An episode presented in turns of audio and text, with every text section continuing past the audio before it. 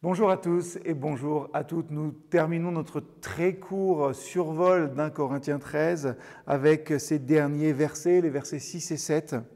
Et on pourrait les traduire finalement de la manière suivante. L'amour s'associe à la vérité pour se réjouir quand le mal est vaincu. Il pardonne tout, a toujours confiance en autrui, même quand il se sent offensé.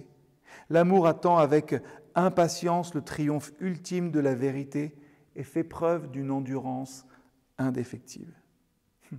Ces versets, allez savoir pourquoi, m'ont fait penser à une ascension, plutôt une ascension difficile en montagne. Vous voyez, 1 Corinthiens 13 nous pose finalement une question. Où voulons-nous aller? Dans notre vie, mais aussi dans notre foi. Jésus a dit, je suis le chemin, la vérité et la vie. On a beaucoup parlé de Jésus qui incarne cet amour, hein, et Paul nous invite à marcher dans les pas et à suivre les traces de Jésus. Oui, nos vies, ce n'est pas euh, une belle traversée linéaire, au sec, sur des petites dalles, sur un beau gazon. Non, c'est plutôt une ascension difficile. Et j'ai pas fait beaucoup de randonnées exigeantes dans ma vie. Certains à l'église en ont fait beaucoup plus que moi. Mais j'ai vite compris une chose, hein, et une chose, je pense, vraiment importante, c'est que plus l'ascension est difficile, plus j'ai besoin d'avoir un guide digne de confiance. Et plus j'ai confiance dans mon guide, moins j'ai à m'inquiéter du chemin que moi je vais emprunter. Je n'ai qu'à le suivre, je n'ai qu'à marcher dans ses traces. Et c'est la même chose avec Jésus. Nous essayons simplement de marcher dans ses pas. Vivre un Corinthiens 13, c'est ça.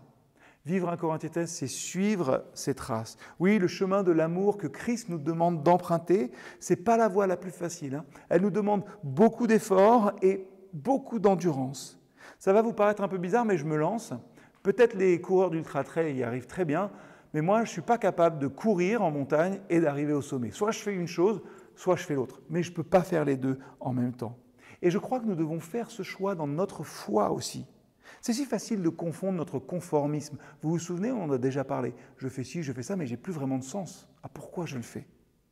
Notre vie religieuse bien occupée avec les vrais progrès spirituels. C'est facile aussi de confondre nos accomplissements personnels avec le fait de plaire à Dieu. Vraiment. Hein.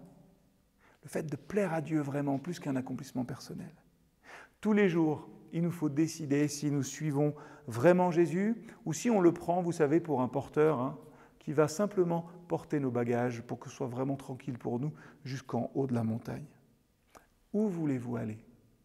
Que voulez-vous vivre? Est-ce que vous allez arrêter de vouloir courir toujours le plus vite et envisager d'aller au sommet? Voulez-vous vivre vite ou voulez-vous vivre au sommet?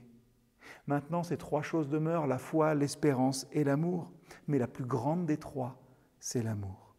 Alors, que ces méditations, que ce temps passé autour d'un Corinthien 13, eh nous exhortent toujours et encore à emprunter ce chemin difficile qu'est l'amour, mais qui mène au plus beau sommet.